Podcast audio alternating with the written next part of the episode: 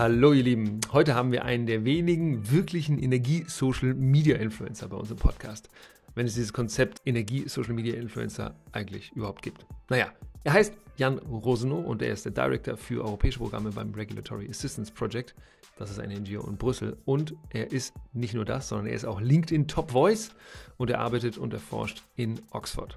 Eigentlich wollten wir mit ihm über das Investitionsverhältnis zwischen Dämmung und erneuerbaren Energien in Gebäuden sprechen. Also, welches Verhältnis ist sinnvoll zwischen finanziellen Investitionen in die Gebäudehülle zum Beispiel oder in eine CO2-arme Versorgung? Da er im Vereinigten Königreich lebt, sind Markus und ich mit der Frage eingestiegen, wie sich die Energiewende im Gebäudesektor zwischen UK und Deutschland unterscheidet und das, naja, das ist dann zu einer halben Stunde langen Unterhaltung über die Wärmewende in Europa geworden. Wir haben über Skandinavien gesprochen, wir haben über Südeuropa, Osteuropa und so weiter gesprochen. Also ein bisschen weiter weg vom eigentlich ursprünglich geplanten Thema und trotzdem fanden wir es mega spannend und wir hoffen, dass ihr auch einiges daraus mitnehmen werdet.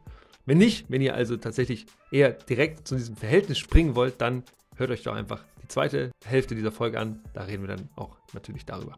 So, das war's von meinem Vorgeplänkel hier. Wir hoffen, ihr genießt die Folge und ihr nehmt was mit. Also dann bis bald und habt einen guten Rutsch ins neue Jahr. Und die haben halt Daten von 80.000 Haushalten ausgewertet. Was passiert eigentlich, wenn man äh, draußen 0 Grad hat und drinnen 20 Grad und man stellt die Heizung ab äh, für 5 Stunden? Wie stark sinkt die Raumtemperatur ab? Und da sieht man eben auf einer Karte, die kann man auch online finden. Die wurde extrem viel geteilt, auch auf Twitter und LinkedIn.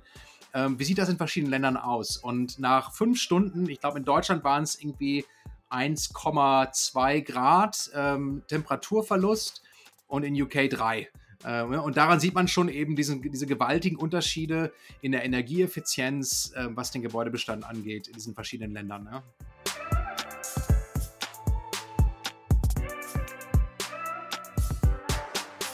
Zwei, eins. Herzlich willkommen zu Folge 77 des Endpower Podcasts. Wir haben ja in der letzten Folge über das Thema Wärmepumpen gesprochen und heute haben wir uns ein Thema überlegt, beziehungsweise wollten über ein Thema sprechen, was auch ein bisschen in diese Richtung von klimaneutralem Gebäudebestand geht, aber weniger jetzt auf der Einzeltechnologie, sondern wir wollen uns heute anschauen, was ist denn eigentlich das richtige Verhältnis zwischen erneuerbare Wärme und Sanierungen? Also wie kommen wir eigentlich zu diesem klimaneutralen Gebäudebestand? Weil die Frage ist ja dann, eben ganz oft, man kann ein Gebäude sanieren, um den Energiebedarf zu reduzieren. Das ist eine Möglichkeit. Und wenn man dann nur noch ganz, ganz wenige, ganz wenigen Restbedarf hat, dann kann man den eben über Erneuerbare decken. Aber es gibt ja auch die Möglichkeit, da hatten wir jetzt auch schon in ein paar Folgen drüber gesprochen, beispielsweise der Ansatz von 1,5 Grad, nur den Wärmeerzeuger zu tauschen, also im Prinzip den bisherigen Gaskessel durch eine Wärmepumpe zu ersetzen und damit das Gebäude zu dekarbonisieren. Und genau darüber wollen wir heute so ein bisschen sprechen. Also was ist da das Zusammenspiel zwischen diesen beiden Komponenten? Wie sollte das Verhältnis aussehen? Und was ist vielleicht da der richtige Weg? Und dafür haben wir uns einen Experten eingeladen, der tatsächlich zu diesem Thema auch aktuell noch in der Erarbeitung einer, einer Veröffentlichung ist, beziehungsweise eines Papers. Und ähm, er ist Director of European Programs bei der Regula beim Regulatory Assistance Project, bei der RAP. Er ist Professor in Oxford, hat auch einen eigenen Podcast auf Englisch zum Thema Energiewende und ist seit diesem Jahr auch Top Voices Green von, von LinkedIn.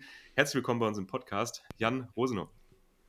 Ja, hallo. Ähm, ich freue mich auf, die, auf das Gespräch und ähm, ich bin kein Professor in Oxford, also das, das nicht. Ja, aber du hast eine Vorlesung ja, das, das schon, ein, aber mein Titel ist Honorary Research Associate, also nicht ganz so glamourös. Aber ja, ich bin in der Tat seit 2009 äh, in Oxford äh, mit, mit Forschung äh, momentan nur hobbymäßig betraut. Okay. Und wir wollen ja heute, ich habe es ja gesagt, quasi so ein bisschen drüber sprechen. Wir werden anfangen, ein bisschen nochmal dieses Thema Gebäudebestand aufzubohren. Also wie ist denn eigentlich aktuell der Gebäudebestand? Und da vor allem, weil Jan eben auch in Oxford äh, arbeitet, beziehungsweise sich einfach mit UK sehr gut auskennt, auch über dieses Thema, wie ist denn der Gebäudebestand in UK und vielleicht auch die Unterschiede zu Deutschland sprechen und dann eben das Thema, wie dekarbonisieren wir den Gebäudebestand und am Ende darüber nochmal sprechen, ja, und was braucht es denn jetzt eigentlich in der Zukunft, also jetzt auch so ein bisschen auf der politischen Ebene, um diesen ähm, klimaneutralen Gebäudebestand zu erreichen. Aber Jan, Bevor wir jetzt damit anfangen, möchtest du dich einmal ganz kurz vorstellen. Was hast du denn jetzt so gemacht in, der letzten, in den letzten Jahren und was interessiert dich denn generell an diesem ganzen Thema? Ja, gerne. Also ich habe meine ersten Berufsjahre in der Tat in Deutschland äh, verbracht. Also ich lebe seit 16 Jahren in Großbritannien, äh, erst in London, dann in Oxford. Aber ich habe vorher am Wuppertal-Institut und am Öko-Institut gearbeitet, damals als wissenschaftliche Hilfskraft, habe auch meine Diplomarbeit dort geschrieben. Da noch zum Thema externe Kosten äh, von verschiedenen Energieträgern, noch gar nicht so sehr zum Thema Gebäude habe dann aber ähm, durch Beratungstätigkeit in London und meine Promotion mich sehr stark auf das Gebäudethema äh, fokussiert äh, und habe dann viele Projekte gemacht für die EU-Kommission zum Beispiel oder Ministerien, ganz ähnlich wie die Arbeit auch von Fraunhofer Institut oder den anderen äh, Forschungsinstituten, die es in Deutschland ja so gibt in diesem Bereich. Ähm, und eben seit äh, 2017, 2016 bin ich jetzt bei RAP, äh, wo es dann eher um die Frage geht, welche Politikinstrumente brauchen wir eigentlich, um das Energiesystem insgesamt zu dekarbonisieren. Und da ist natürlich auch ein wichtiger Fokus ähm, das Gebäudethema. Ja. Und nebenher, wenn ich die Zeit finde, veröffentliche ich auch noch relativ viele Artikel in akademischen Fachzeitschriften. Und äh, einer dieser Artikel ist eben noch in der Arbeit zu dieser Frage, was ist eigentlich die richtige Balance zwischen äh, Gebäudedämmung äh, und äh, die Dekarbonisierung ähm, der Wärmebereitstellung im Gebäude selbst. Also das ist, finde ich, ein total spannendes Thema und äh, wir werden sicherlich noch weiter darüber sprechen in diesem Podcast. Ja, super. Vielen Dank, dass du da bist und dir die Zeit genommen hast, um heute uns mit da, über dieses Thema zu sprechen. Und wie immer hat aber Julius noch ein paar Entweder-Oder-Fragen für dich. Genau, von mir ein paar Entweder-Oder-Fragen. Jan, wenn man so ein bisschen auf dein LinkedIn-Profil geht, da, hast du, du hast gerade gesagt, du arbeitest hauptsächlich beim Rap und dann machst du nebenher noch ein paar Forschungsveröffentlichungen. Und dann, wenn man aber so ein bisschen liest, was du sonst noch alles machst, dann ist das schon auch relativ beeindruckend. Also irgendwie auf deinem LinkedIn-Profil hast du geschrieben, dass du irgendwie, irgendwie, also sieht man so, dass du angefragt wurdest für Interviews von der New York Times, von Wired, von Time Magazine, von Sunday Times, BBC, Wall Street Journal und so weiter. Ähm, deswegen, bevor wir gleich in diese Entweder-Oder-Fragen reingehen, wie, wie, wie kriegst du das auch noch hin? Also ist das, arbeitest du einfach sehr viel oder ist das einfach, dass sich, dass sich das bei dir, das ergibt sich und es läuft dir einfach aus, der, aus dem Ärmel und deswegen musst du das machen?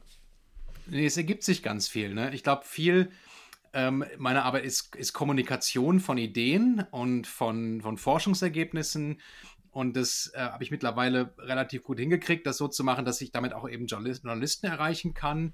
Und ganz oft kriege ich dann Anfragen, also wenn wir ein neues Paper draußen haben oder es gibt irgendwie einen, einen Blog, den ich geschrieben habe ähm, oder Kollegen geschrieben haben, dann gibt es oft Fragen von Journalisten. Und äh, dann entsprechend ergeben sich diese, diese Kontakte. Ne? Und äh, ja, New York Times ähm, äh, und, und auch zum Teil eben äh, manchmal auch Medien in Deutschland, ja, äh, wo ich dann, ähm, dann eben das Vergnügen habe, mit den Journalisten und Journalistinnen direkt mhm. sprechen zu können. Genau, was man bei dir aber auch wirklich sieht, ist, dass du wirklich äh, aktiv einfach in den sozialen Medien bist. Also ich, ich glaube, wir haben jetzt tatsächlich noch nie so richtig inter interagiert vorher und trotzdem habe ich das Gefühl, dass, wenn, wenn ich LinkedIn aufmache, jedes dritte Mal sehe ich irgendwie einen Beitrag von dir da drin. Also ich glaube, das liegt wahrscheinlich auch daran, dass du einfach, ja, einfach stark sichtbar in diesen ganzen sozialen Medien bist. Aber die erste Entweder-Oder-Frage. Wir kommen auch gleich nochmal zu. Erste Entweder-Oder-Frage, Jan. Mars oder Twix? Gibt es die äh, auch Mars. in UK? Wahrscheinlich. Gibt's ne? beides. Ja, Gibt's genau. beides. Mars. genau. Wir haben eben gerade schon darüber gesprochen, ähm, dass du nicht nur äh, bei uns jetzt gerade im Podcast als Gast dabei bist, sondern dass ihr oder dass du auch co-produced bei einem anderen Podcast. Ähm, deswegen die Frage, ähm, genau, lieber als Gast dabei oder lieber als Co-Producer? Weil du bist nicht Host, sondern du bist, du bist aber Teil des, Edu des Editorial Teams oder so ähnlich, oder? Kannst du das vielleicht nochmal sagen? Ja, genau. Also unser Podcast What Matters äh, heißt er, wenn ich mal ein bisschen Eigenwerbung machen Klar, darf. Gerne, gerne. Äh, wir sind also wir sind zu, zu dritt. Wir haben äh, von Foresight, ähm, das ist ein dänisches Energiemagazin, haben wir sozusagen den, den Editor für, für den Energiebereich, ähm, der sozusagen hauptverantwortlich dafür zuständig ist. Aber dann bin ich da und noch Michaela Holl von Agora Energiewende und wir zu dritt haben dieses Format quasi gegründet. Das ist eher eine, eine Konversation ähm, und wir kommen eben nicht nur als äh, sozusagen die Fragenden äh, in dem Podcast vor, sondern zum Teil auch mit unseren eigenen Meinungen, unserer eigenen Expertise. Und es ist so ein bisschen nach dem Modell der Energy Gang. Das ist ein äh, amerikanischer Podcast, der sehr, sehr erfolgreich gewesen ist, immer noch ist, äh, modelliert. Also wir haben quasi deren Idee so ein bisschen kopiert und abgewandelt. Ähm, und äh, ja, bin ich lieber Gast oder lieber ähm, sozusagen in der Verantwortung? Ähm, es kommt so ein bisschen auf, auf, den, auf den Gast an, äh, den wir selber dann haben. Ja? Also es gibt ja mal zum Teil Gäste, die sind extrem äh, gut, was, äh, was so ja, so ein Podcast angeht. Da macht es richtig Spaß. Den und dann gibt es natürlich auch immer Gäste, da ist es schwieriger. Ja? Also das mhm. kommt so ein bisschen drauf an. Ähm, wenn wir jemanden haben, der richtig, richtig gut ist, dann ist es quasi ein Selbstläufer. Dann würde ich sagen, da bin ich lieber Co-Host. Wenn wir jemanden haben, der echt, wo es echt ein bisschen schwierig ist, dann bin ich lieber Gast. Also 50-50. Mhm. Ähm, Ah ja, ich, ja, ich, ich, ich fühle dich, ich fühle ja. dich. Ähm, genau. Nächste Frage. Du bist äh, ziemlich aktiv auf LinkedIn, haben wir eben schon besprochen, deswegen lieber LinkedIn Top Voice oder lieber ein Blue Checkmark auf Twitter? Ah, LinkedIn Top Voice, na klar. Also ähm, zumindest das neue Blue Checkmark bei Twitter kann man sich aber nur kaufen. Und ich habe äh, zum Teil ähm, Leute gesehen, die haben irgendwie 30 Followers und haben diesen Blue Tick ja, und haben sich das gekauft. Ähm, äh, ich, also ich fand das vorher eigentlich ein ganz gutes System, dass man das wirklich nur kriegen konnte, wenn man bei einer ähm, reputativen Organisation tätig war oder wirklich sehr, sehr viele Followers hatte. Und jetzt äh, sich das für 8 Dollar oder jetzt sind es, glaube ich, auf dem iPhone ist es noch ein bisschen mehr. 11, glaube ich. Ne? Ähm, ja. ja, genau, 11 kann man sich das kaufen. Aber ähm, also ich, ich bin, ich finde es gut, wenn man sich das verdienen muss, äh, muss ich ehrlich sagen. Ja, gut. Und dann die letzte Frage ist, wir reden ja über Gebäude und Be Gebäudebestand heute. Deswegen stell dir vor, du hast ein altes Haus geerbt zum Beispiel und du hast nur 100.000 Euro. Das heißt, du hast nicht 500.000 Euro, sondern nur 100.000 Euro. Was wäre das Erste, was du machen würdest? Würdest du eher in, erneuerbare, in eine erneuerbare Energieversorgung, spezifisch Wärmeversorgung investieren, oder würdest du investieren in, in die Dämmung der Wände, des Daches oder der Bodenplatte? Nur kurze Rückfrage: Das Haus ist nicht isoliert? Nicht so richtig, ist aus den 70ern. Ist aus den 70ern, also ist ein bisschen isoliert. Ja, so ein ja. bisschen, aber nicht so richtig viel. Ja, naja gut, 100.000 ist ja nicht wenig, ja. Also äh, davon könnte ich ja äh, sowohl eine gewisse ähm, Dämmmaßnahme doch finanzieren äh, und auch ähm, eine Wärmepumpe einbauen. Ja? Also es wäre dann halt nicht auf Passivhausniveau, äh, und ich würde wahrscheinlich auch nicht alle Außenwände richtig super dämmen können, aber ich gehe jetzt mal davon aus, dass man doch relativ viel erreichen könnte. Also 100.000, ich würde eine, äh, eine Balance äh, versuchen zu finden. Nicht alles in die Energieeffizienz oder alles nur in, in eine super teure Wärmepumpe stecken. Wunderbar, gut. Und das nehmen wir jetzt gleich mal als Überleitung in das Thema, was wir heute besprechen wollen. Markus, magst du übernehmen? Genau. Und zwar, wir hatten ja gesagt, wir wollen am Anfang vielleicht nochmal so kurz eine Einordnung geben. Also, wie sieht es denn eigentlich aktuell aus mit dem Gebäudebestand? Also, kannst du da nochmal sagen, so vielleicht auch auf, ich meine, du kennst dich auch sehr gut auf europäischer Ebene aus. Also, wie ist denn aktuell eigentlich der Gebäudebestand auf europäischer Ebene und vielleicht auch so ein bisschen jetzt UK, Deutschland? Was sind da vielleicht Unterschiede und, und auch so spezifische Herausforderungen in den jeweiligen Ländern? Ja, der Gebäudebestand ist ähm, europaweit äh, immer noch in ähm, großer Not. Also wir müssen unheimlich viel tun, um sowohl die Energieeffizienz als auch die Wärmebereitstellung ähm, ja, auf, auf klimaneutrales Niveau zu heben. Das ist unheimlich viel äh, Arbeit. Ja? Das ist schwierig, deswegen geht es auch nicht so schnell voran, wie wir uns das wünschen. Ähm, und äh, das variiert natürlich stark zwischen den Mitgliedstaaten. Ja? Und, und äh, wenn ich jetzt UK mit reinnehmen darf und UK. Äh, also da gibt es durchaus große Unterschiede die Ziele, die ja die EU-Kommission äh, im Green Deal und auch in anderen Dokumenten äh, postuliert hat, sind wirklich ambitioniert. Also da sehen wir 60-prozentige Reduktion der CO2-Emissionen bis 2030 äh, beispielsweise verglichen mit 2015. Das sind unglaublich äh, große Einschnitte, was die Emissionen angeht. Das haben wir noch nie vorher gesehen. Ja? Und von daher wird das nicht einfach. Ähm, es ist für andere, andere Länder natürlich einfacher als jetzt zum Beispiel für UK, wo wir extrem viele äh, Altbauten haben, die überhaupt nicht isoliert sind. Also muss man sich so vorstellen, das sind wirklich einfach Backsteine mit keiner ähm, Isolierung außen oder innen. Äh, und natürlich hat man entsprechend extrem hohe Verluste, was, was Wärme angeht. Ähm, aber es gibt natürlich auch Gebäude, die sind, sind neuer und sind dann entsprechend äh, zumindest ein bisschen besser isoliert. Aber äh, Großbritannien im Vergleich zu Deutschland ist schon schockierend. Also wenn man äh, aus Deutschland kommt äh, und ähm, lebt in so einem Gebäude in Großbritannien, man merkt es einfach, ja. Also die, die sind einfach kalt, lassen sich schwer beheizen ähm, und zum Teil auch einfach ähm, nicht besonders angenehm, ja, also da darin zu wohnen. Ähm, wir haben unser eigenes Haus mittlerweile relativ gut isoliert, nicht perfekt, äh, aber das ist dann schon, äh, schon, schon deutlich näher dran an einem deutschen Standard, ja. Aber ganz viele Gebäude hier sind, sind wirklich, äh, muss man sagen, ganz, ganz schlecht isoliert und das ist ein Riesenproblem. Andere Länder in, in, der Europäischen Union haben ja ähnliche Probleme. Wenn man sich anschaut, Belgien zum Beispiel, die Niederlande, äh, da sind die Gebäude auch nicht gut isoliert. Ähm, und der Gebäudebestand da sieht auch nicht toll aus. Deutschland ist ganz gut äh, und dann die, die skandinavischen Länder sind sehr, sehr gut. Ähm, und man sieht das auch. Es gibt von Tado, ich weiß nicht, ob ihr das kennt, das ist ja ein relativ bekannter Hersteller von Thermos, äh, Thermostaten, sagt man das so auf Deutsch, mhm. äh, für, für Heizkörper, die man smart regeln kann. Und die haben halt Daten von 80.000 Haushalten ausgewertet. Was passiert eigentlich, wenn man äh, draußen 0 Grad hat und drinnen 20 Grad und man stellt die Heizung ab äh, für fünf Stunden? Wie stark sinkt die Raumtemperatur ab? Und da sieht man eben auf einer Karte, die kann man auch online finden, die wurde extrem viel geteilt, auch auf Twitter und LinkedIn. Ähm, wie sieht das in verschiedenen Ländern aus? Und nach fünf Stunden, ich glaube in Deutschland waren es irgendwie 1,2 Grad ähm, Temperaturverlust und in UK 3. Äh, und daran sieht man schon eben diesen, diese gewaltigen Unterschiede in der Energieeffizienz, äh, was den Gebäudebestand angeht, in diesen verschiedenen Ländern. Und wie kam das denn jetzt? Also bei, in Deutschland haben wir die Wärmeschutzverordnung gehabt, dann kam 2003 die, die erste ENEF, aber also gab es da damals auch sowas in, in UK oder ist das jetzt erst in den letzten Jahren mal was eingeführt worden? Also wie ist denn da so der, der politische Rahmen gewesen? Naja, für, für, für die äh, neuen Gebäude gibt es natürlich in allen EU-Ländern durch die Gebäuderahmenrichtlinie ähm, gibt es einfach entsprechende Regulierungen. Ja? Die, ähm, die, die, sind, die sind in allen äh, Mitgliedstaaten da, aber natürlich ist die Ausgestaltung dieser Regularien sehr unterschiedlich. Und in Deutschland ist man da ambitionierter gewesen, auch schon früher.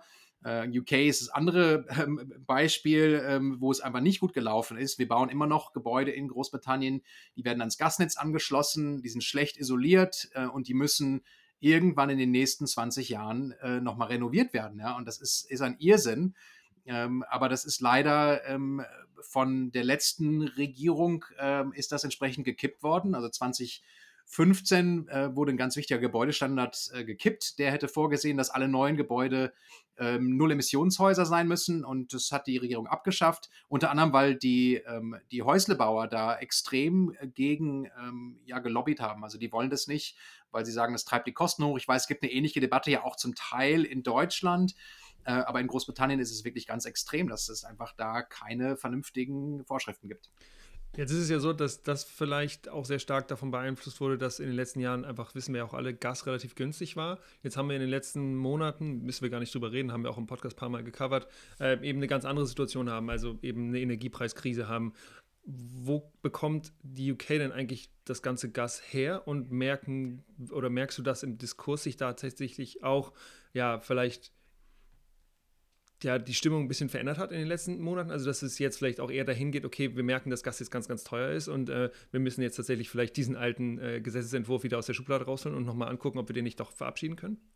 Ja, absolut. Also, das, es war ja so in der Geschichte, hat Großbritannien ähm, ganz lange mit Kohle noch geheizt. Also unser Haus hat noch einen alten Kohleofen in, im Wohnzimmer und da hat man dann früher wirklich mit der Schippe die Kohle rein. Und das hat sich erst so in den ähm, späten 60er Jahren gewandelt. Dann gab es dann ähm, wirklich ein zentrales Heizungssystem. Ja, das wurde dann ähm, umgestellt äh, auf Gas. Äh, innerhalb von 20 Jahren sind fast alle Häuser in Großbritannien ans Gasnetz angeschlossen worden und haben dann ein zentrales Heizungssystem gehabt was deutlich effizienter war und natürlich muss man einfach nicht mehr die Kohle da mit der Schippe irgendwie da immer reinschippen und äh, natürlich auch deutlich angenehmer einfach, ja.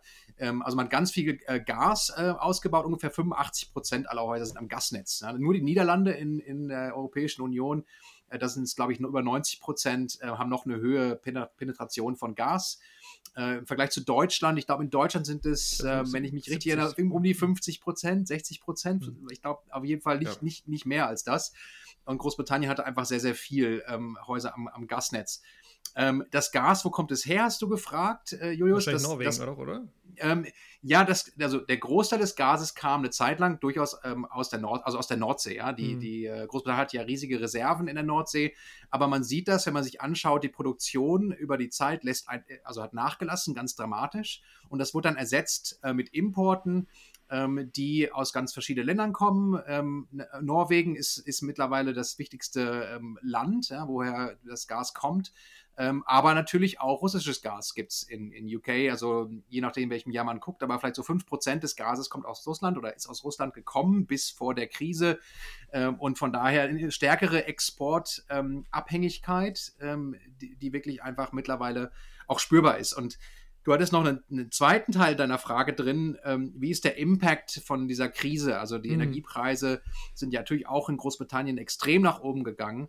Äh, und der ist schon ganz massiv. Also man sieht das an der Nachfrage für Solarmodule, man sieht das an der Nachfrage für Wärmepumpen, man sieht das an der Nachfrage für Gebäudedämmung. Ja? Und, ähm, und ist auf einmal eine Debatte da, ähm, die es vorher so nie gegeben hat. Ja? Ich, ich hab, arbeite seit seit ich äh, in Großbritannien bin an dem Thema Energieeffizienz und es wurde immer als langweilig und äh, geht nicht schnell genug und wir wollen lieber über Erneuerbare reden oder über Atomkraft äh, oder über Wasserstoff, aber nicht über Energieeffizienz. Und das hat sich echt gewandelt, ne? weil die Leute wirklich merken, wenn man ein schlecht isoliertes Haus hat, dann spart man auf einmal ähm, äh, dann, dann, muss man auf einmal ne, doppelt, dreimal so viel Geld ausgeben, ne, um, das, um das Haus äh, heizen zu können. Ne? Also das hat sich schon dramatisch gewandelt. Hm. Ich, ja, Markus will auch Fragen stellen. Mach du, Markus. Ich habe mich jetzt gerade bloß gefragt, weil du gesagt hast, in den letzten Jahren war das eben noch nicht so präsent, ob im Prinzip jetzt, wenn diese Nachfrage so hoch ist, auch gerade was eben Sanierung angeht, energetische Sanierung, ob der Markt in Großbritannien dafür auch also dass auch genug ähm, im Prinzip Handwerkerinnen und Handwerker bereitstehen und auch dieses Thema der, der Produktion, also von Dämmaterialien etc. Also wie spürt man da irgendwas? Also du hast ja gesagt, Produktionsknappheit, aber also gibt es da Ideen, Programme, wie man die, das dann irgendwie so ein bisschen lösen kann? Ähm, nee, gibt nicht genug Handwerker und Handwerkerinnen. Ähm, und das liegt ähm, vor allem daran, dass ähm, da Politikversagen einfach gewesen ist in den letzten zehn Jahren. Ähm, und ich beschreibe das mal so: Also, es gab ähm, eigentlich ein relativ solides Programm. Das waren Energieeinsparverpflichtungen, ähm, welche von den großen Energieversorgern ähm, abgewickelt worden sind. Es gab bis vor kurzem noch sechs große Energiekonzerne und äh, die hatten äh, Verpflichtungen, eine bestimmte Anzahl Energie einzusparen. Äh, und das System lief eigentlich relativ gut. Und äh, es waren auch ziemlich, ziemlich viele Maßnahmen, die umgesetzt wurden. Und in 2013 gab es dann die Idee, ah, wir haben den Green Deal. Vielleicht erinnern sich noch manche der Zuhörerinnen und Zuhörer daran, das war also ein Riesendesaster. Das wurde nach zwei Jahren eingestampft. Die britische Regierung wollte 14 Millionen ähm, Häuser äh, bis 2020 mit dem Green Deal isolieren. Sie haben 14.000 geschafft.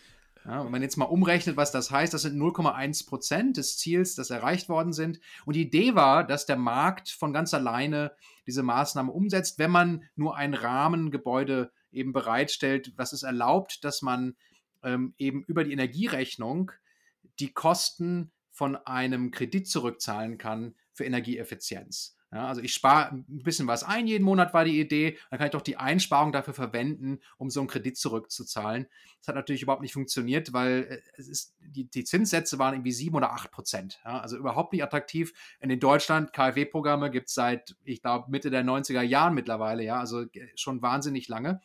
Und die haben einfach viel attraktivere Bedingungen, sind gut ausgestattet. Also wenn man das vergleicht, dann wundert es einen nicht, dass man in Deutschland wirklich einfach mehr gemacht hat und in Großbritannien dahinter herhängt. Also das ist, das ist das Problem. Und das hat natürlich dann wiederum, und jetzt komme ich wieder zu, dem, zu der Frage zurück, äh, Markus, äh, was ist mit den Handwerkerinnen und Handwerkern? Dieses ähm, immer wieder mal eine neue Politik, äh, Politikinstrument äh, einzuführen und dann klappt das wieder nicht. Ähm, äh, das führt dazu, dass natürlich im Markt Unsicherheit herrscht und dass nicht ausgebildet wird, äh, dass nicht investiert wird. Und dieses Problem haben wir jetzt ganz genau, dass es eben einfach nicht genug Leute gibt, die das machen können. Äh, und jetzt ist es natürlich ein bisschen zu spät. Ja, wunderbar. Das ist ja was, wo, was wir in sehr vielen europäischen Ländern auch sehen. Also ein bisschen zu viel Stop-and-Go-Politik und und klar, es gibt irgendwie Länder, in denen es besser läuft und in denen es nicht so super läuft. Ich habe zwei weitere Fragen noch. Und zwar, wenn wir dich schon mal dabei haben und du einfach einen relativ guten Überblick über die Europäische ähm, Union hast und ja, wir haben eben schon über UK, UK gesprochen, gibt es denn einen Markt, wo du sagst, okay, die, die haben es leichter oder gibt es einen Markt, die haben es die richtig gut gemacht? Also was wäre denn sowas, woran man sich orientieren kann? Weil vielleicht ist Deutschland gar kein schlechtes Beispiel, aber wir sehen ja auch, dass wir einfach nicht besonders schnell sind. Und zweite Frage, du hast eben gesagt, in Skandinavien ist ist der Gebäudestand eben deutlich besser isoliert oder es funktioniert ein bisschen besser sehe ich auch so. Ich wohne ja in Norwegen, aber ähm, ich habe immer das Gefühl, dass immer in jedes zweite Gebäude, in das du gehst, gibt es auch keine Wärmepumpen, sondern es gibt ganz viel Elektrizität, Direktheizung. Ich finde das sehr ineffizient, einfach ein bisschen Ver Verschenkung der, der Energie, die wir ja haben. Und ähm, da gibt es natürlich auch Initiativen und so weiter, aber ich wollte dich fragen, ob du da eben aus den anderen Ländern in Skandinavien auch noch ein paar Infos hast, falls du das hast. Genau, also erste Frage, welche Märkte machen es gut oder den, bei denen ist es einfacher? Und zweitens kannst du vielleicht noch ein bisschen mehr dazu erzählen, was in Skandinavien passiert. Äh, ja, gerne. Also die Länder, die wirklich gerade richtig viel machen, was äh, den Gebäudebereich angeht, ähm, die ich jetzt mal nennen würde, ist auf jeden Fall Frankreich. Äh, Frankreich hat ähm, riesiges Programm für Energieeffizienz ja, und auch verschiedene Programme. Ähm, also die investieren pro Jahr ähm, mindestens 5 Milliarden Euro sind das, ähm, ja, die, die dort investiert werden in Energieeffizienz.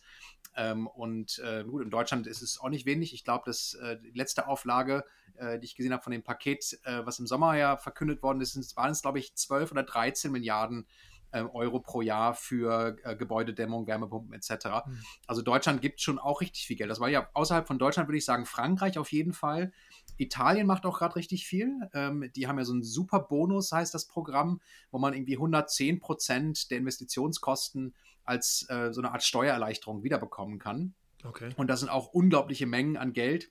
Ich ähm, meine, das Programm läuft seit Mai 2020, glaube ich, jetzt ähm, in der jetzigen Phase. Ähm, und das letzte Mal, als ich geschaut habe, waren es fast 40 Milliarden Euro, die dort ähm, an solchen Steuerrückerstattungen ausgezahlt worden sind. Ähm, also Italien und Frankreich machen richtig viel.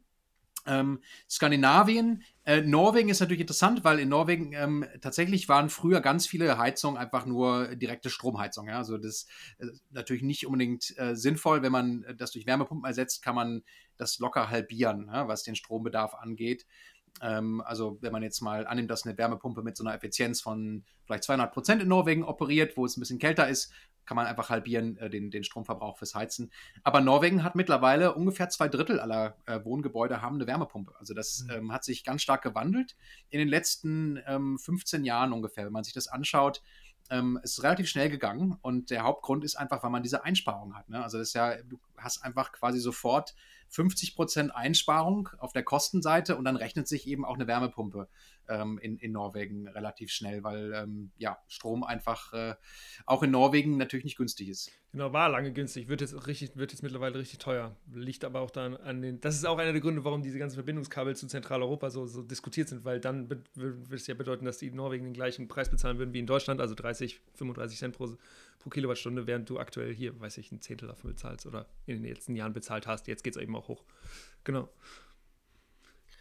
Okay, dann würde ich sagen, äh, lass uns doch jetzt so ein bisschen in das Thema auch äh, reinspringen, was wir noch besprechen wollten, und zwar Sanierung oder Tausch des, des äh, Wärmeerzeugers.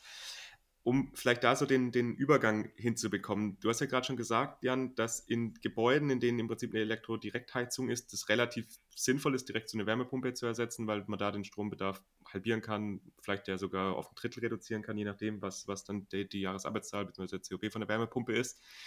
Ist das vielleicht auch noch so ein Punkt, warum in Frankreich jetzt auch viel gemacht wird? Weil Frankreich hat ja, glaube ich, historisch auch relativ viel Strom-Direktheizung. Das heißt, bei denen ist ja dann auch eher einfacher im Prinzip, die, ja, den Energieträger zu tauschen. Also ganz noch was dazu sagen und dann gerne, was für Optionen hat man denn jetzt, um, um so ein Gebäude im Prinzip klimaneutral zu bekommen? Ähm, ja, in Frankreich, das stimmt, nur ganz kurz. Also, das ist richtig. Äh, viel Atomstrom natürlich, ne, der ähm, entsprechend fürs Heizen auch genutzt äh, wird nach wie vor. Und da hat man genau den gleichen Effekt wieder. Und Frankreich ist auch, wenn man sich die Zahlen anguckt, ähm, in Europa Weltmeister, was die Wärmepumpeninstallation angeht, in absoluten Zahlen. Also pro, pro Haushalt. Ähm, da sieht es dann nochmal anders aus, ähm, ne, wenn man dann da reinschaut. Ähm, aber Frankreich installiert wahnsinnig viele Wärmepumpen. Ähm, auch zum Teil fürs Kühlen, ja, also beides, weil in Frankreich gibt es natürlich dann auch die Frage, ähm, wie, wie, kann man ähm, eben dann im Sommer auch, äh, wo es ein bisschen wärmer wird, dann auch die Gebäude kühlen und natürlich eine Wärmepumpe kann beides, äh, zumindest wenn es eine, eine Luftwärmepumpe ähm, ist, die äh, Luft zu Luft, ja, das System kann dann auch kühlen und die werden natürlich in Frankreich dann auch gerne verbaut. Äh, ja, aber jetzt zu deiner zweiten Frage, äh, Markus, was sind eigentlich die Optionen? Ähm, und man kann natürlich sagen, oh, es gibt ganz viele verschiedene technische Möglichkeiten, aber wenn man es einfach runterbricht, äh, gibt es eigentlich zwei ähm, äh, Arten von Interventionen, die ich ja machen kann. Zum einen kann ich versuchen, den Heizbedarf eines Gebäudes äh, zu reduzieren über Dämmung also Außenwanddämmung ähm, ja, oder die Geschossdecke wird gedämmt, ähm, äh, der, der Fußboden, bessere Fenster, äh, bessere Türen etc. Ähm, oder ich versuche, ähm, die, die Wärmequelle zu dekarbonisieren. Also ich, ich habe einen alten Ölbrennwertkessel ähm, und will den austauschen. Dann könnte ich jetzt überlegen, okay, vielleicht habe ich eine eine Heizung mit Biopellets oder ich gehe ans Fernwärmenetz oder ich habe eine Wärmepumpe oder ich nutze Wasserstoff. Also gibt es eine ganze, ganze Varianz an Möglichkeiten, die alle mehr oder weniger sinnvoll sind. Da können wir auch gerne mal drüber sprechen, aber ich kann im Grunde genommen, ähm, kann ich erstmal die Energieeffizienz ähm, äh, des Gebäudes an sich äh, ignoriere ich dann erstmal und schaue mir einfach nur an, wie kann ich die Wärme, die Wärmequelle äh, dekarbonisieren. Und ähm, theoretisch könnte ich, ähm, könnte ich ja ähm, nur alles machen über die Wärmequelle. Also wenn ich jetzt äh, den, den Ölbrennwertkessel äh, ersetze mit ähm, einer, einem Energieträger, der komplett CO2-neutral ist, hätte ich ja dann das Ziel schon erreicht. Ich wäre bei einem komplett klimaneutralen Gebäude. Mit Energieeffizienz, also mit, damit meine ich jetzt mit Dämmen, ähm, komme ich nicht zu 100 Prozent. Das ähm, ist, äh, also das ist, selbst in einem Passivhaus äh, wird es immer noch einen Restenergiebedarf geben.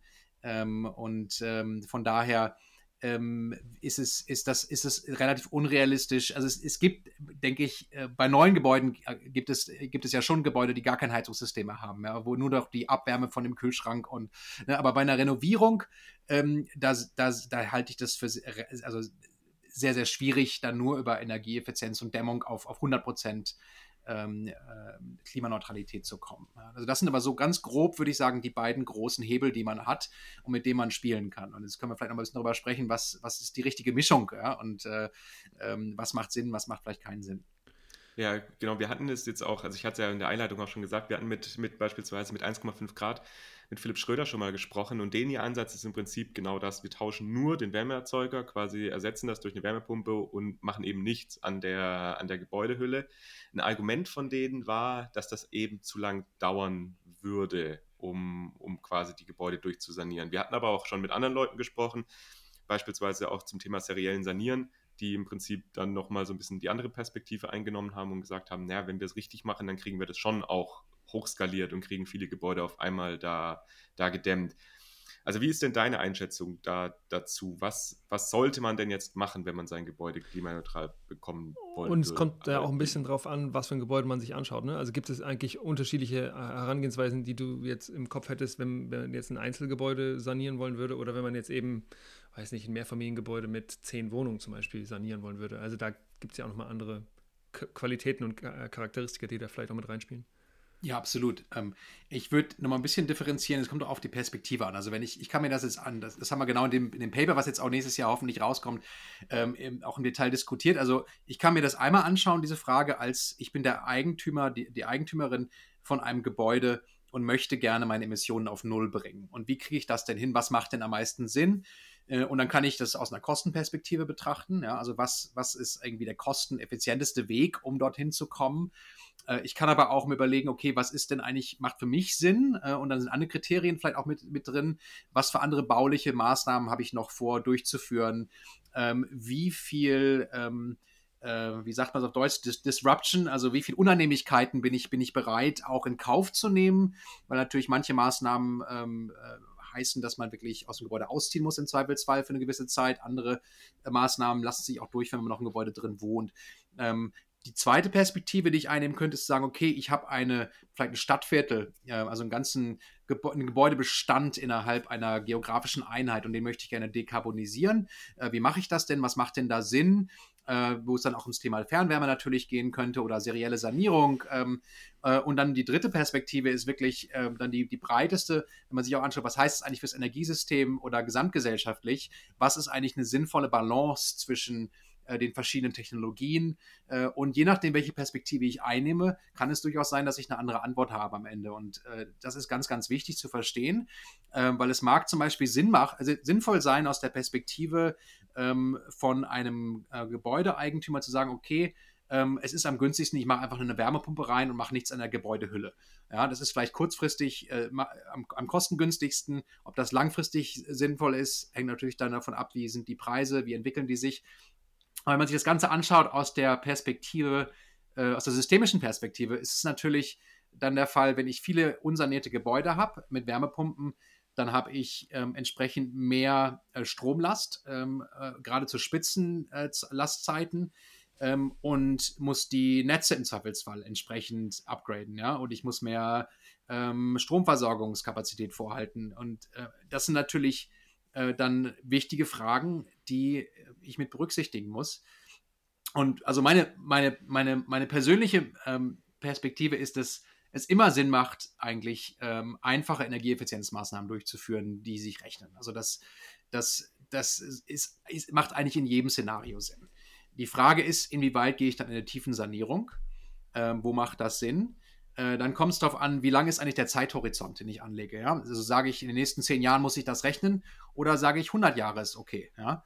Äh, und je nachdem, was, was für Maßstäbe man anlegt, kommt man zu ganz unterschiedlichen ähm, Antworten.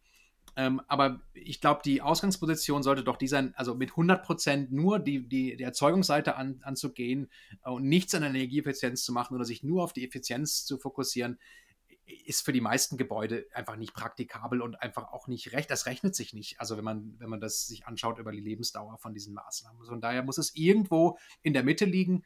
Ähm, wo, da, da, wo ich dann ähm, letztlich äh, diese Balance finde. Und das wird darauf ankommen, was für, was für eine Art von Gebäude ich letztlich auch vor mir habe. Da, da gibt es also keine, keine harte Regel, also immer irgendwie 30 Prozent oder 40 Prozent sollte das jetzt sein. Und äh, es kommt wirklich drauf an. Ähm, und da, da, da, kann man nicht. Ähm, nicht, ein, nicht so einfach sagen, was, was äh, da gibt es eine Faustregel und die sollten alle einfach befolgen. Jan, hast du Lust mit uns diese drei, drei Perspektiven einmal kurz durchzugehen? Also, weil du hast ja gesagt, okay, du ja, hast, glaube ich, Einzel, Einzelperson oder Einzelgebäude hattest du, glaube ich. Dann hast du gesagt, immer auf Systemebene und einmal hast du Quartiersebene gehabt, glaube ich, ne? Genau, so ein Gebäudebestand, also im Quartier zum Beispiel oder in der Stadt äh, und dann eben Systemebene, wirklich das Gesamtenergiesystem äh, sich auch mit so anzuschauen. Genau, dann lass uns doch noch mal kurz vielleicht einfach starten mit, mit einem Einzelgebäude. Also stell, stellen wir uns vor, ähm, wir haben ein Paar, das ist vielleicht 60, 65, ist vielleicht schon in Rente, ist in einem Haus, was irgendwie ein bisschen älter ist, hat eben gewisses vielleicht ein bisschen Cash, was irgendwie investiert werden könnte, aber die wissen eben, naja, wir, leben jetzt hier noch 15, 20 Jahre und so, wir wissen auch nicht, was mit dem Haus danach passiert. So, ähm, die wollen jetzt aber irgendwie schon dekarbonisieren.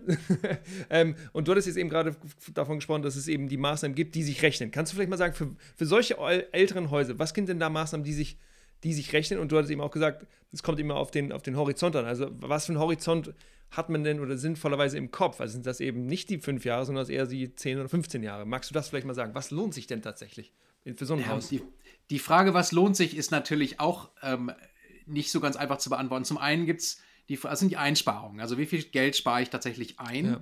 Ähm, aber natürlich erhöht sich auch der Wert des Gebäudes, wenn ich in Energieeffizienz investiere. Und gerade mit der jetzigen Krise mhm. würde es mich nicht wundern, wenn dieser Differenzbetrag zwischen einem nicht isolierten Gebäude oder schlecht isolierten Gebäude und einem gut isolierten Gebäude äh, sich doch noch deutlich ähm, erhöhen wird. Also ich denke schon, dass das Be im Bewusstsein der Bevölkerung ganz stark an Signifikanz eben zugenommen hat, dass man wirklich sich anschaut, wie, wie stark ist eigentlich, äh, wie hoch ist der Energieverbrauch und wie stark wirkt sich das auf meine Kosten aus. Also von daher kann man es, glaube ich, nicht so ähm, äh, betrachten, wenn man sich nur die Kosteneinsparung anschaut. Das ist, glaube ich, äh, man muss auch dann den Gebäudewert mit berücksichtigen in, in so einer Kalkulation. Aber um zu deiner Frage zurückzukommen, Julius, welche, welche Maßnahmen rechnen sich also auf jeden Fall also wenn, wenn mein Dachboden überhaupt nicht gedämmt ist, ähm, da, das, also das rechnet sich innerhalb von äh, kürzester Zeit. Also momentan rechnet sich das wahrscheinlich schon nach zwei, drei Jahren, würde ich vermuten, je nachdem, wie aufwendig die, die, das ist. Aber wenn ich wirklich einfach nur, nur, nur Glasfaserwolle da ausrollen muss, ähm, äh, das sind ja minimale Kosten äh, und das rechnet sich also extrem schnell. Ähm, wenn ich jetzt aber zum Beispiel von doppelt verglasten Fenstern, die ich vor zwei Jahren eingebaut habe, jetzt auf Dreifachverglasung umsteige, das wird sich auf jeden Fall erstmal nicht so schnell rechnen, weil dann eben der, der marginale Unterschied doch relativ gering ist. Ähm, äh, und also da, da kommt es wirklich drauf an, äh, was ist der, was, was ist eigentlich die, die, der Ist-Zustand des Gebäudes und was gibt es da ähm, für, für Möglichkeiten. Ähm, aber es gibt, es gibt wirklich so ein paar ganz einfache Maßnahmen. Ähm, wenn die nicht umgesetzt worden sind, sollte man das in jedem Fall tun, äh, denke ich. Und, ähm, und das, das, das, das, das ist eigentlich ein No-Brainer, finde ich, also, dass mhm. man solche Sachen macht. Ähm, äh, dann ist die Frage Außenwanddämmung. Ja, das ist natürlich eine, eine, Maßnahme, die in der Regel sehr, sehr teuer ist, sehr kostspielig ist, ähm, aber auch sehr hohe Einsparung bringt ähm, und tatsächlich auch sehr langlebig ist. Ja? Und ähm, äh, grundsätzlich sinnvoll, ähm, aber aus der Perspektive jetzt von diesem älteren Ehepaar ähm, muss man sich das natürlich fragen, wollen die 100.000 äh, Euro ausgeben für eine Außenwanddämmung und spiegelt sich das dann im Gebäudewert auch wirklich ähm, äh, wieder? Ähm, und da wird es halt dann schwierig. Ja? Also ähm, äh, ist es eine finanziell sinnvolle Investition? Kommt wahrscheinlich ganz darauf an, wo man auch in Deutschland ist, ja, weil die Immobilienpreise sehr unterschiedlich sind. Ähm, wenn ich, also jetzt in England, in Nordengland gibt es zum Teil Gebäude, die sind noch nicht mal 100.000 Euro wert. Wenn ich dann so viel Geld in die Außenwanddämmung investiere, das Geld kriege ich nicht wieder, mhm. das ist weg, ja. Und die Einsparung äh, kriege ich auch nicht wieder. Ähm, selbst über eine Lebensdauer von 50 Jahren oder so gerechnet, das rechnet sich einfach ähm, nicht an, äh, zumindest nicht bevor die Energiepreise so hoch waren. Jetzt gerade rechnet es sich vielleicht schon, aber natürlich bleiben die Preise auch nicht auf Dauer so hoch. Hm. Ähm, also von, von, daher ist es ist nicht so ganz einfach, da eine klare Antwort zu geben. Ähm, aber ich würde sagen, wenn man es einfach machen will, so wirklich ganz einfache Maßnahmen zu identifizieren äh, und die umzusetzen, äh, die nicht so kostspielig sind, das macht eigentlich immer Sinn. Ja, Genau. Und wenn wir jetzt, wenn wir jetzt irgendwie hochziehen auf, auf Quartiersebene, du hattest eben Quartiers- und Systemebene angesprochen. Ich glaube, auf Systemebene kann man eben dann so Sachen reinbringen, wie zum Beispiel, dass das, dass das Netz ertüchtigt werden muss, dass dann geguckt werden muss, okay, wir brauchen vielleicht mehr Storage Capacity und so weiter. Ähm, da können wir gleich drüber sprechen. Was, was ist, was, wenn wir jetzt aber auf, diese, auf dieser Quartiersebene bleiben. Ich finde, das ist immer so ein Konzept, das ist für mich immer so ein bisschen fluffy. Ich kann das immer gar nicht so ganz, ganz greifen irgendwie. Kannst du damals, genau, kannst du uns da vielleicht mal mitnehmen? Ähm, was kann man denn eigentlich machen, um, wenn man jetzt auf Quartiersebene denkt äh, und ja, energieeffiziente Gebäude auf Energie, äh, auf Quartiersebene, was, was braucht es da? Was sind Herausforderungen? Das ist ja wahrscheinlich dann auch spannend, beispielsweise für Wohnungsbaugesellschaften oder jetzt eben kleinere Unternehmen, städtische Wohnungsbaugesellschaften, die eben weiß nicht, 20, 30 Gebäude im Prinzip in ihrem Portfolio haben und jetzt überlegen, wie schaffen wir es denn jetzt, diesen ganzen, ja, dieses, dieses Quartier eben mit diesen 20, 30 Gebäuden klimaneutral zu bekommen. Ja, absolut. Also ähm, ich denke, dann wird es halt auch spannend, weil man sich um Themen wie Fernwärme ähm, dann kümmern muss und überlegt, okay, was macht vielleicht einfach Sinn, was sind hier, vielleicht gibt es auch irgendwo schon Wärmequellen, die ich nutzen kann, ja, die momentan ungenutzt sind. Und das ist ja so, es gibt ja wahnsinnig viele äh, un ungenutzte Abwärme in, in Europa, die man nutzen könnte, auch für Fernwärme. Ähm, und diese Frage muss man sich natürlich dann stellen. Dann denke ich, das Thema Energiesprong. Ich weiß nicht, ob ihr das schon mal behandelt habt in dem Podcast, aber das ist ja quasi serielle Sanierung, industriell gefertigte äh, Bauteile, die dann in relativ schneller Zeit, ähm, ich glaube, es ist, sind wirklich nur ein paar Tage äh, oder an einem Tag sogar, wird dann ein gesamtes Gebäude irgendwie gedämmt.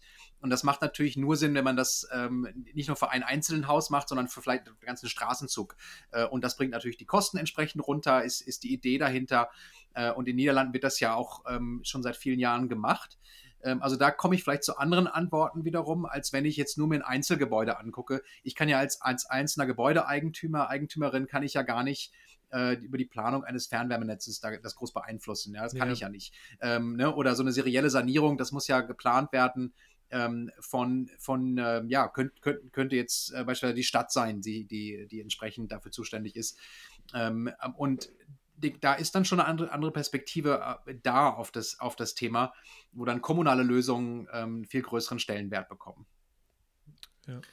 Und wenn wir jetzt auf die ganz große Ebene gehen, also gesamtsystemisch, weil ich habe mich da auch gefragt, wie stark kann man das denn überhaupt steuern? Also du hast ja den Punkt, den du gesagt hast, beispielsweise Netzausbau ist ja auf jeden Fall sehr wichtig. Und wenn man jetzt eben sagen würde, alle haben jetzt plötzlich Wärmepumpen und dann auch noch Elektrofahrzeuge und vielleicht auch noch zukünftig andere Stromanwendungen, dass einfach das dann auch schwierig wird für die Netze. Aber wie stark kann man das denn jetzt eben auch vielleicht aus, aus, aus so einer gesamtsystemischen Ebene, aus, auch vielleicht aus der politischen Ebene heraus steuern, zu sagen, man möchte jetzt, dass die einzelnen Eigentümerinnen und Eigentümer eben nicht nur den Wärmeerzeuger austauschen, sondern eben auch in Effizienz investieren? Also es geht eigentlich relativ einfach. Also wenn ich zum Beispiel ein ähm, Zuschussprogramm habe für Wärmepumpen, ähm, äh, oder für andere ähm, erneuerbare Heizungssysteme. Das müssen ja gar nicht Wärmepumpen sein, aber ein Zuschussprogramm, was ähm, eine Förderung bereitstellt für den Austausch eines fossilen Heizungssystems mit einem erneuerbaren. Dann kann ich ja sagen, okay, wenn du gleichzeitig auch noch in äh, bestimmte Energieeffizienzmaßnahmen investierst, dann kriegst du ein bisschen mehr. Dann sind die Konditionen ein bisschen besser. Also man kann quasi diese Anreize in die Programme reinbauen. Und ähm, das äh, wird leider oft nicht gemacht. Da gibt es einfach nur ähm, einen ne Zuschuss für Wärmepumpen oder einen Zuschuss für, für, für Bio-Pellet-Boiler. Ähm, aber es gibt, es wird nicht gekoppelt an Energieeffizienz. Und dann gibt es vielleicht einen separaten Topf, kann auch im komplett anderen Ministerium sogar verortet sein, der ist dann für die Gebäudesanierung zuständig. Und da wiederum wird dann aber auch nicht ähm, mit berücksichtigt, okay, vielleicht sollten wir, wenn wir schon an die Gebäudehülle rangehen und wenn wir schon wirklich massiv sanieren, dann sollten wir auf jeden Fall auch das äh, Heizungssystem entsprechend ähm, äh, auch versuchen zu tangieren und da das wirklich besser zu verzahnen und zu sagen, wir und Deutschland ist da relativ gut. Ja? Also Deutschland ist da, gehört da eher zu den Vorreitern, aber viele Länder eben nicht. Aber diese, das zu verzahnen, um wirklich die Leute dazu zu bringen, dass sie das Gesamtpaket sich anschauen und nicht nur eine Einzelmaßnahme äh, durchführen ähm, und dann vielleicht irgendwie nach 10, 15 Jahren machen sie mal was anderes. Also macht schon Sinn, dass man versucht, möglichst, wenn man ans Gebäude rangeht, viel auf einmal zu machen. Das ist nicht unbedingt immer realistisch. Also ich bin jetzt auch kein Verfechter, der sagt, wir müssen irgendwie, jedes Gebäude muss eine Tiefensanierung haben, einmal und das war's. Ähm, ich glaube, das ist nicht realistisch, weil oft ähm, das einfach nicht mit der Lebenswirklichkeit von den Menschen in diesen Gebäuden drin leben übereinstimmt. Ähm, aber es sollte Anreize geben, die ähm, da, dazu dienen, dass man wirklich Energieeffizienz, also Gebäudedämmung gemeinsam eben ähm, mit der Dekarbonisierung des, des ähm, Energieträgers äh, für die Wärmebereitstellung eben durchführt. Ich finde das ein ganz spannender Punkt, den du gerade auch gesagt hast, also dass du jetzt auch kein Verfechter bist davon, dass jetzt alles Passivhaus sein müssen, weil das wäre auch noch so eine Frage, die, die ich, ich, ich hätte, so dieses brauchen wir überhaupt Passivhäuser, Null-Energiehäuser? Also in Neubau ist nochmal ein bisschen was anderes, weil da ist es ja auch einfach sehr leicht, diese, diese Standards eben bereitstellen zu können. Aber gerade im Bestand ist ja doch recht aufwendig, ein, ein Gebäude so zu sanieren, dass es tatsächlich dann diesen, also den Effizienzhausstandard für 40 weniger oder jetzt eben tatsächlich dann Passivhaus ähm, erreichen kann. Also was ist denn so deine Meinung dazu, vielleicht auch jetzt aus, aus euren Ergebnissen? Also wie weit sollte man denn sanieren, bevor man eine, eine Wärmepumpe oder eben anderen äh, erneuerbaren Energieträger im ja. Prinzip einsetzt. Also erstmal technisch gesehen kann man äh, jedes Haus mit einer Wärmepumpe beheizen. Also ich könnte, ich kann sogar ein Zelt mit einer Wärmepumpe beheizen, was, was äh, im Winter im Garten steht. Ja, das geht, aber ist natürlich extrem verschwenderisch. Ähm, also, aber technisch geht das. Äh, ich brauche nur eine große Wärmepumpe. Ja? Also ich, ich verliere halt Wärme und ich muss entsprechend mehr Wärme bereitstellen, als die ich verliere und dann kann ich das auch heizen. Ähm, ob das sinnvoll ist, ist eine ganz andere Frage. Aber was, was man manchmal hört in der Diskussion ist, oh, alte Gebäude oder unsanierte Gebäude kann man nicht mit einer Wärmepumpe beheizen. Und das ist Blödsinn. Also technisch geht das. Äh, die Frage ist eher, ist es sinnvoll? Ähm, äh, und, und die Frage, ist es sinnvoll, ähm, würde ich so beantworten, also komplett unsaniert. In der Regel ist es nicht sinnvoll, weil man kann einfache Energieeffizienzmaßnahmen durchführen, die sich relativ schnell rechnen. Ähm, und wenn ich jetzt als sinnvoll ähm, sozusagen die rechnet sich das anlege als Kriterium, dann ist es nicht sinnvoll, weil ich habe einfach entsprechend höhere äh, Kosten, äh, um, um zu heizen. Äh, also wenn ich die, den, die, das Dach nicht dämme, ähm, äh, was sich nach zwei, drei Jahren vielleicht schon rechnet, dann verschwende ich einfach Geld und, ähm, äh, und momentan auch Emissionen. Ne? Also es ist ja nicht so, dass Wärmepumpen CO2-neutral sind. Also wir haben ja immer noch äh, einen Strommix in Europa in vielen Ländern, ähm, also Polen ganz am, am, am einen Extrem, ja, wo, wo man wirklich sagen muss, selbst ähm, wenn ich einen Gasboiler ähm, ähm, mit einer Wärmepumpe ersetze, in Polen gibt es da jetzt nicht irgendwie groß äh, CO2-Einsparungen, weil einfach noch so viel Kohle im Strommix drin ist. Also von daher macht es auch nach wie vor Sinn, ähm, zumindest solange der Strommix nicht komplett auf Null Emissionen ist, tatsächlich ähm, auch den Wärmebedarf äh, zu reduzieren, um Emissionen einzusparen, nicht nur um Kosten einzusparen. Das ist, glaube ich, äh, noch ein ganz wichtiger Punkt. Ähm, äh, wo, waren wir jetzt mit der Frage? Wir, also du hattest ja gefragt, ähm, inwieweit kann man eigentlich, äh, also brauchen wir Passivhäuser? Ja? Ähm, äh, ich denke, für neue Gebäude macht es total viel Sinn, ähm, weil das, äh, da, da, sind auch die Kostenunterschiede nicht so gravierend. Ähm, für den Gebäudebestand, ähm, wenn jemand das machen möchte, finde ich das super. Ist es realistisch für alle Gebäude, ähm, dass sie auf Passivhausniveau gehoben werden? Ich denke nicht. Also das halte ich für unwahrscheinlich, einfach weil, ähm, wenn man sich anschaut, momentan werden irgendwie, ich glaube, 0,1 Prozent des Gebäudebestandes in Europa wird eine Tiefensanierung durchgeführt pro Jahr ähm, also das, das ist, ist, ist ja ein minimaler Anteil, wenn man sich das mal, ähm, selbst wenn man das verzehnfacht.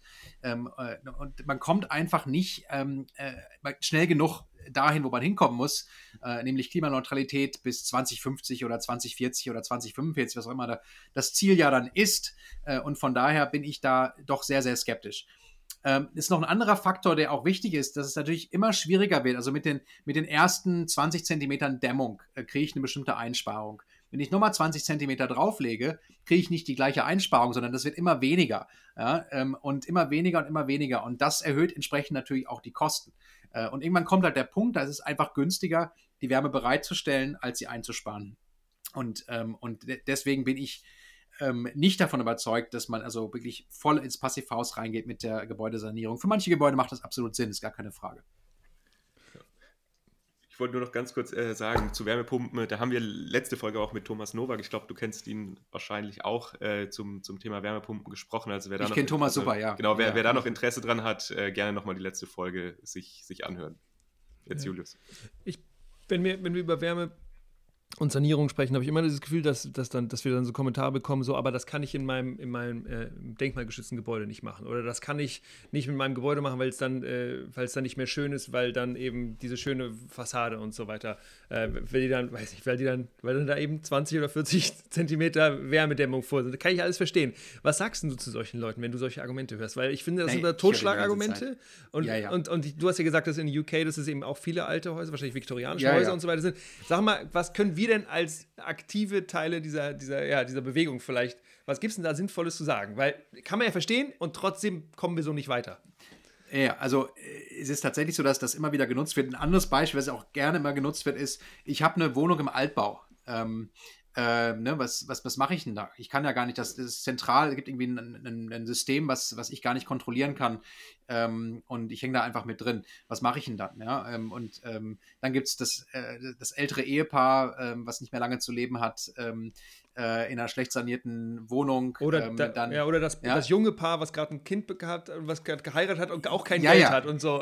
Gibt's auch, es, gibt, es, gibt, es gibt ganz viele Beispiele, die dann so dafür genutzt werden.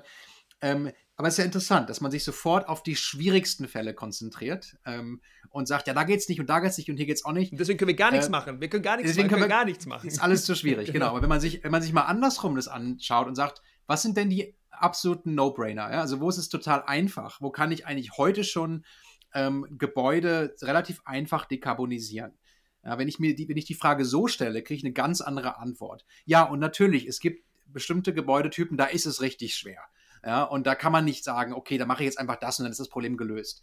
Das ist ja, das ist ja gar keine Frage. Aber ich denke, um die, gerade auch um diesen Hochlauf hinzukriegen und ähm, es gibt ja auch in Deutschland äh, und vielen anderen europäischen Ländern gibt es ja einfach eine Knappheit, was ähm, die, die, die Hand, Handwerker, Handwerkerinnen angeht, die das wirklich umsetzen können. Ja? Und da muss man erstmal hinkommen, dass man diese, diese ganze Versorgungskette aufbaut.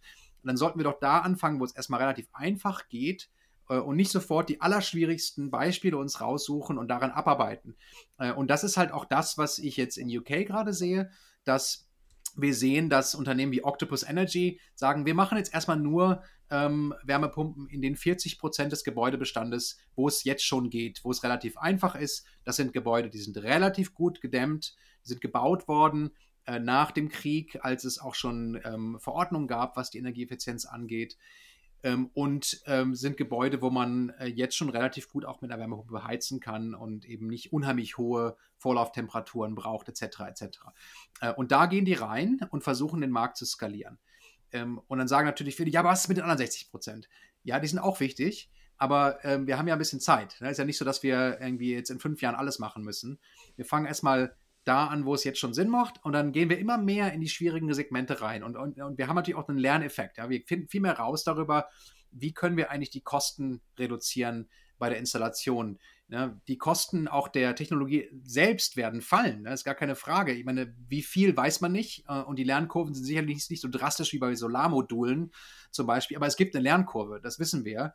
Ähm, und diese Lernkurve wird dazu, dafür sorgen, dass eben äh, auch die schwierigen Gebäudetypen einfacher zu, und, und kostengünstiger zu adressieren sind. Also meine Antwort würde sein, lass uns doch einfach die Frage umdrehen und zu gucken, was sind die einfacheren Gebäudetypen, da anfangen und skalieren und nicht sofort äh, darüber nachdenken, was sind eigentlich die allerschwierigsten ähm, äh, Gebäude, die wir ähm, vielleicht ähm, relativ am Ende dann erst machen können, ähm, weil, weil sie einfach schwierig sind, ja. Und das ist ja gar keine Frage. Es gibt denkmalgeschützte Gebäude, ähm, die sind schwer zu isolieren, da ist es vielleicht auch schwieriger, äh, weil die Heizungs-, äh, die alten Rohrleitungen nicht dafür ausgelegt sind, mit einer modernen Wärmepumpe vernünftig zusammenzuarbeiten. Da kann man, kann man ja auch drüber sprechen, aber ich denke, das ist nicht äh, der Großteil des Gebäudebestandes und deswegen sollte man auch nicht sofort sich darauf stürzen. Super. Perfekt. Und ich glaube, das ist doch auch jetzt so die Überleitung eigentlich zu der Frage, was braucht es denn jetzt eigentlich in Zukunft, um, um jetzt diese Dekarbonisierung des Gebäudebestands zu schaffen? Du hast ja jetzt gesagt, eigentlich kann man sich am Anfang so ein bisschen darauf konzentrieren, ja, die einfachen zu machen. Aber kannst du da nochmal so ein bisschen mehr sagen, also jetzt auch auf politischer, auf regulatorischer Ebene, mit denen du dich ja auch viel beschäftigst? Also was sind denn jetzt eigentlich so die Dinge, die wir ganz dringend anpacken sollten? Und, und was soll es sich vielleicht auch auf politischer Ebene noch ein bisschen ändern? Äh, ja, eine ganze Reihe. Also zum einen ähm, würde ich sagen, äh, brauchen wir grundsätzlich mehr Regulierung. Wir haben ja ganz stark auch in Deutschland äh, eben auf äh, der Idee, das Ganze basiert, dass wir mit Zuschüssen, mit ähm, finanzieller Unterstützung, also KfW-Programme zum Beispiel, die ich sehr gut finde, ähm, äh, dass wir es damit schaffen, entsprechend die Sanierungsrate hochzutreiben äh, auf ein Niveau, was ausreicht. Und wir wissen ja, das ist nicht, das ist nicht ausreichend. Ja? Wir gucken uns die CO2-Emissionen an des Gebäudebestandes in Europa oder auch in, in einzelnen Ländern wie in Deutschland und wir sehen, dass die nicht, einfach nicht schnell genug fallen und die Sanierungsrate ist nicht hoch genug. Ähm, also wir können es nicht schaffen, meiner Meinung nach, dass wir einfach nur mit, mit Subventionen dorthin kommen, wo wir hinkommen müssen. Deswegen bin ich ein großer Freund von Mindeststandards für Gebäude und zwar nicht nur für Neubauten, da haben wir die ja schon seit, seit vielen Jahrzehnten, sondern auch für Bestandsgebäude. Dass man sagt, okay, wenn ich in ähm, fünf, sechs, zehn Jahren, wann auch immer, ein Gebäude verkaufen will, vermieten will, dann muss das einen gewissen Mindeststandard energetisch erfüllen, sonst kann ich das nicht verkaufen äh, und kann es nicht vermieten. Dann sagen viele, ja, das geht ja überhaupt nicht, aber wenn man sich anschaut, Brandschutz, ja, ich kann ähm, nicht ein Gebäude vermieten, was nicht dem Brandschutz ähm, gerecht wird. Das geht nicht. Ähm, äh, und ich sehe halt nicht, äh, dass da so große Unterschiede sind. Da kann man sagen, ja, geht es darum, dass Menschen gefährdet sind. Und, aber es geht ja um die Klimakrise und es geht um, um eine wahnsinnige Herausforderung.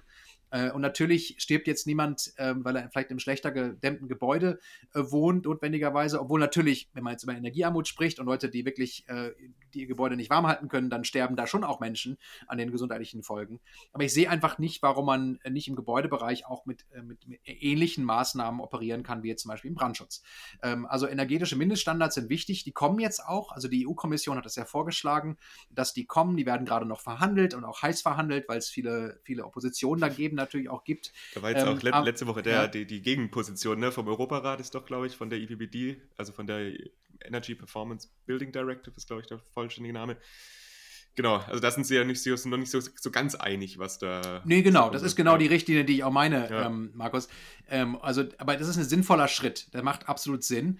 Ähm, einfach um eine, Rück, eine Rückversicherung, ja. Also wenn wir es nicht schaffen, mit finanziellen Maßnahmen ähm, die, diese Gebäude zu, zu, zu renovieren, äh, zu dämmen, dann muss es ein, ein, ein Instrument geben, was zumindest diesen Mindeststandard sicherstellt. Weil sonst, wie soll ich die Klimaziele jeweils erreichen? Ja? Also wenn wir im, sagen wir, Ende der 20, 30er Jahre immer noch da sind und haben ähm, Millionen von Gebäuden, die, die isoliert werden müssen, das schaffen wir ja gar nicht mehr. Ähm, also wir brauchen irgendwo ein Instrument, was den gesamten Gebäudebestand ähm, auf ein besseres Niveau hebt.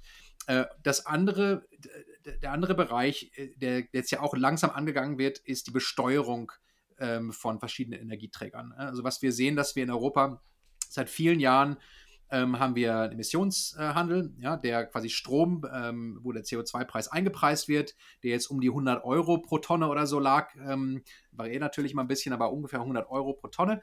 Ähm, es gibt in den meisten Ländern, Deutschland ist da eine der großen Ausnahmen, gibt es keinen CO2-Preis auf ähm, Heizöl oder auf Erdgas.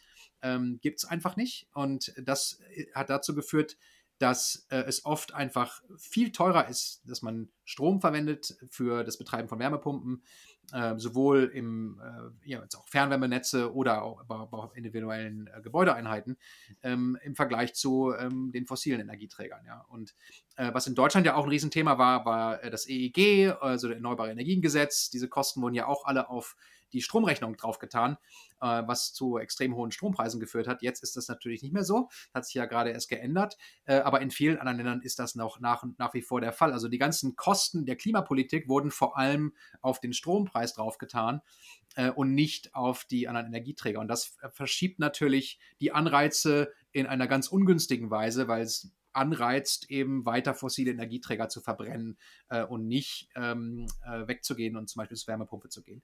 Äh, also das ist, das ist sozusagen der zweite Baustein.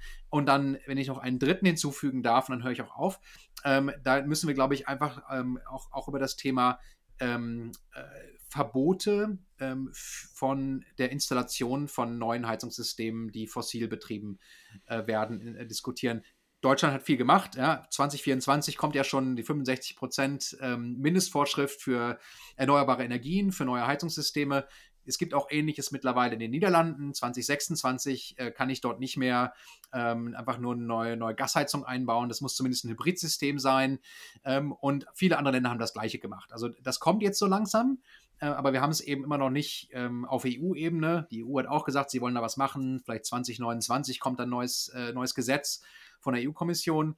Äh, aber das ist eben noch nicht, da passiert noch nicht genug. Und ich denke, das ist ganz wichtig, weil es ein Signal setzt. Und das sehen wir ja auch in Deutschland jetzt, wo auf einmal wirklich dann die großen ähm, Heizungshersteller auf einmal richtig viel investieren und sagen, wir bauen eine neue Fabrik, die Wärmepumpen herstellt oder ähm, ne, wir gehen in Solarthermie rein und ähm, äh, das, das ist total wichtig, weil es so ein wirklich ein Signal setzt und das, das brauchen wir, denke ich, um die Ziele zu erreichen. Wenn wir das alles nicht machen und nur auf Subventionen versuchen, uns auszuruhen, das klappt einfach nicht. Also da, da bin ich äh, extrem skeptisch, dass wir damit jemals das Ziel erreichen werden.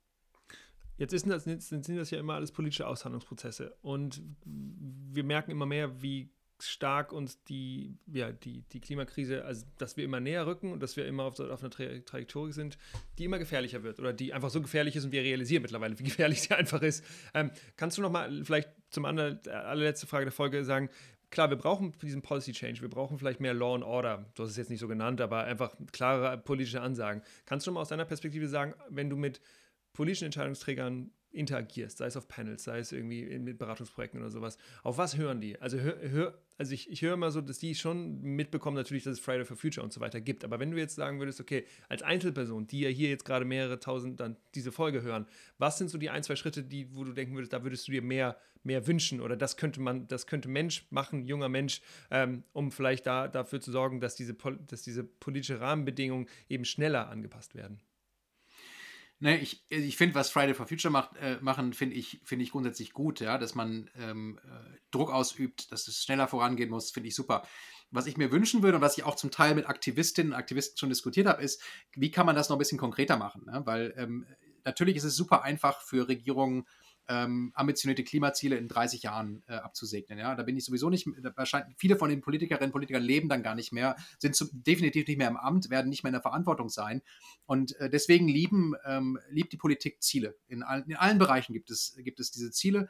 Ähm, und ich finde, dass wir viel zu viel über Ziele sprechen und und ähm, nicht genug über Maßnahmen. Und ich würde mir wünschen, dass dass das auch in der, in der Klimabewegung ähm, mehr in den Fokus rückt. Was sind eigentlich die wesentlichen Maßnahmen? Das müssen jetzt ja nicht 100 Maßnahmen sein, ne? aber was sind vielleicht fünf Maßnahmen, die richtig was bringen würden?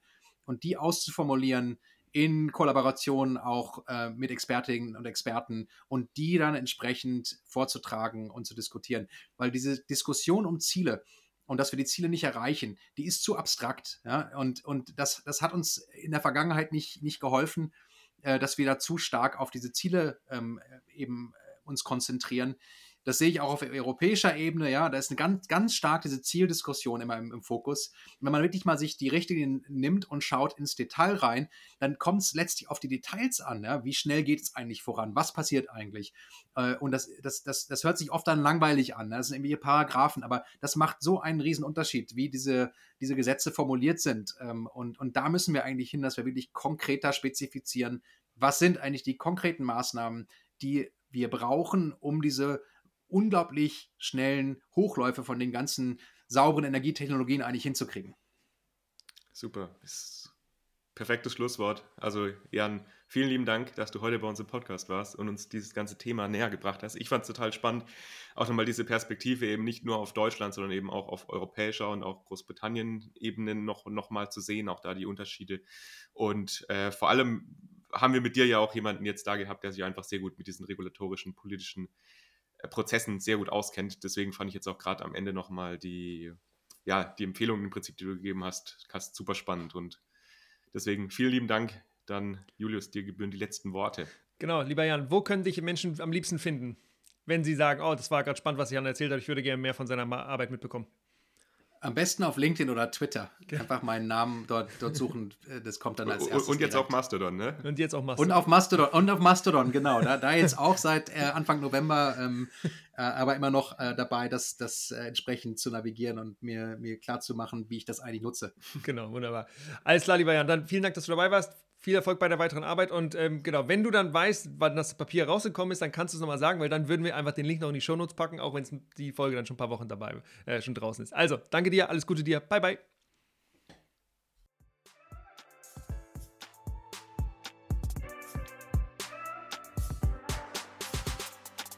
Recap. Recap. Hey Markus, was hast du mitgenommen aus der Folge?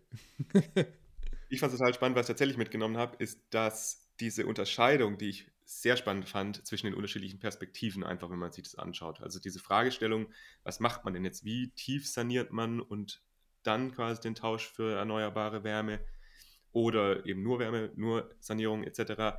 Aber dass diese Fragestellung eben extrem davon abhängig ist, welche Perspektive man einnimmt. Ob man halt von einem Einzelgebäude her denkt, ob man von diesem Quartierskonzept her denkt, eben jetzt so für beispielsweise Perspektive Wohnungsbaugesellschaften oder eben gesamtsystemisch. Und dass da ganz andere Fragestellungen darstellen einfach. Also dass bei einem Einzelgebäude, hat er ja auch gesagt, dass da im Prinzip das Stromnetz drumherum eben nicht so relevant ist, beziehungsweise im Fokus ist, sondern dass da hauptsächlich darum geht, für mich als Einzelgebäude oder für das Einzelgebäude im Prinzip die Lösung zu finden.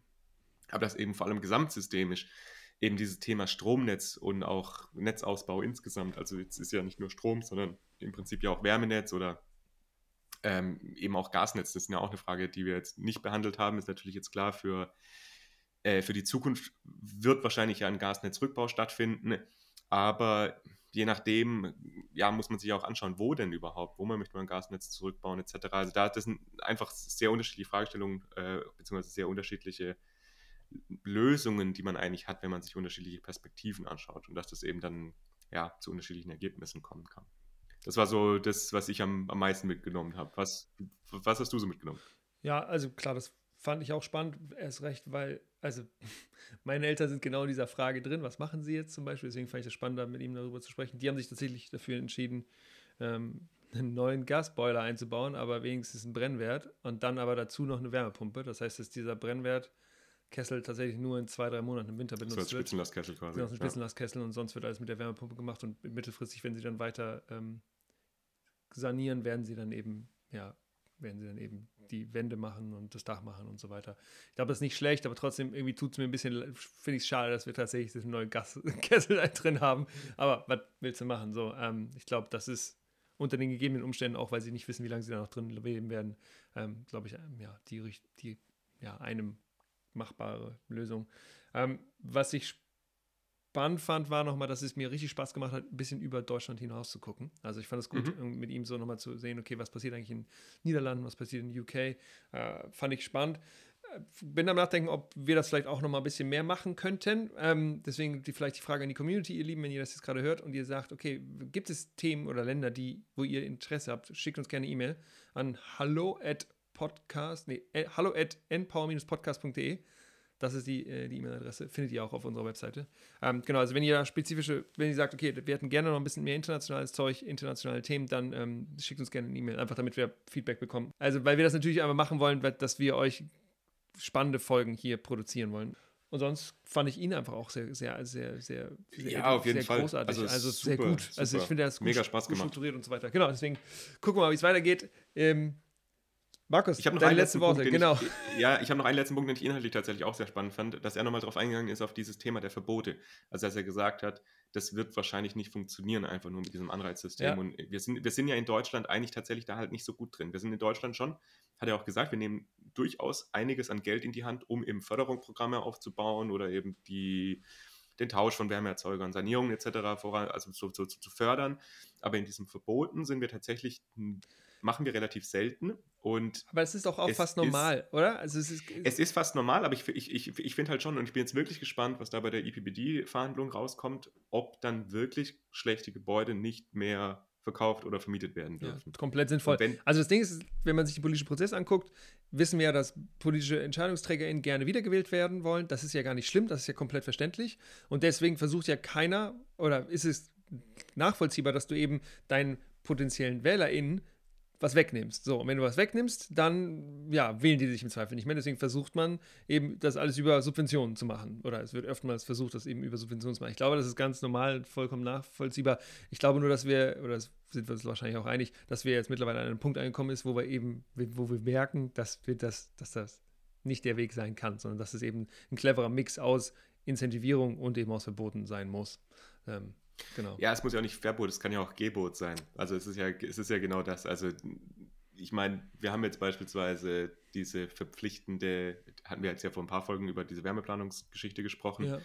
dass wir in Baden-Württemberg beispielsweise verpflichtende Wärmeplanung haben. Das ist ja kein Verbot, sondern einfach ein Gebot, das durchführen zu müssen. Ja. Und im Prinzip in die Richtung könnte man ja auch nochmal denken. Was, ja. ja. Aber Ist auf jeden Fall spannend. Ich bin wirklich sehr gespannt, was da rauskommt. Äh, wird wahrscheinlich nächstes Jahr, vermute ich, die Verhandlungen abgeschlossen sein. Äh, das heißt, 2024, 2025, irgendwann muss noch nationales Recht umgesetzt werden. Das heißt, es dauert noch eine ganze Meile, aber je nachdem kann das natürlich, glaube ich, schon einen ziemlich, ziemlich großen Impact haben. Ja, dann mal, dann mal los. Hoffen wir, dass es gut ist. Vielen Dank, dass ihr heute dabei wart, euch äh, wieder mit uns hier eine Stunde lang zusammengesetzt habt, beziehungsweise vielleicht ja auch im Auto, beispielsweise auf dem Weg zu euch in die Heimat nach Weihnachten, weil es ist unsere letzte Folge vor Weihnachten. Deswegen wünschen wir euch alle wunderschöne Feiertage. Habt eine schöne Zeit, entspannt ein bisschen und wir sehen uns dann, glaube ich, wenn ich jetzt das Datum richtig im Kopf habe, exakt zum 01.01.2023. Genau, und zwar mit einer Folge nur mit Markus und mir, Recap des Jahres und auch ein bisschen Ausblick auf das neue Jahr, auf das Jahr 2024. Also, alles Gute euch, lieber, ihr Lieben, genießt die Tage und die Feiertage und dann hören wir uns im neuen Jahr. Bye, bye. Ciao.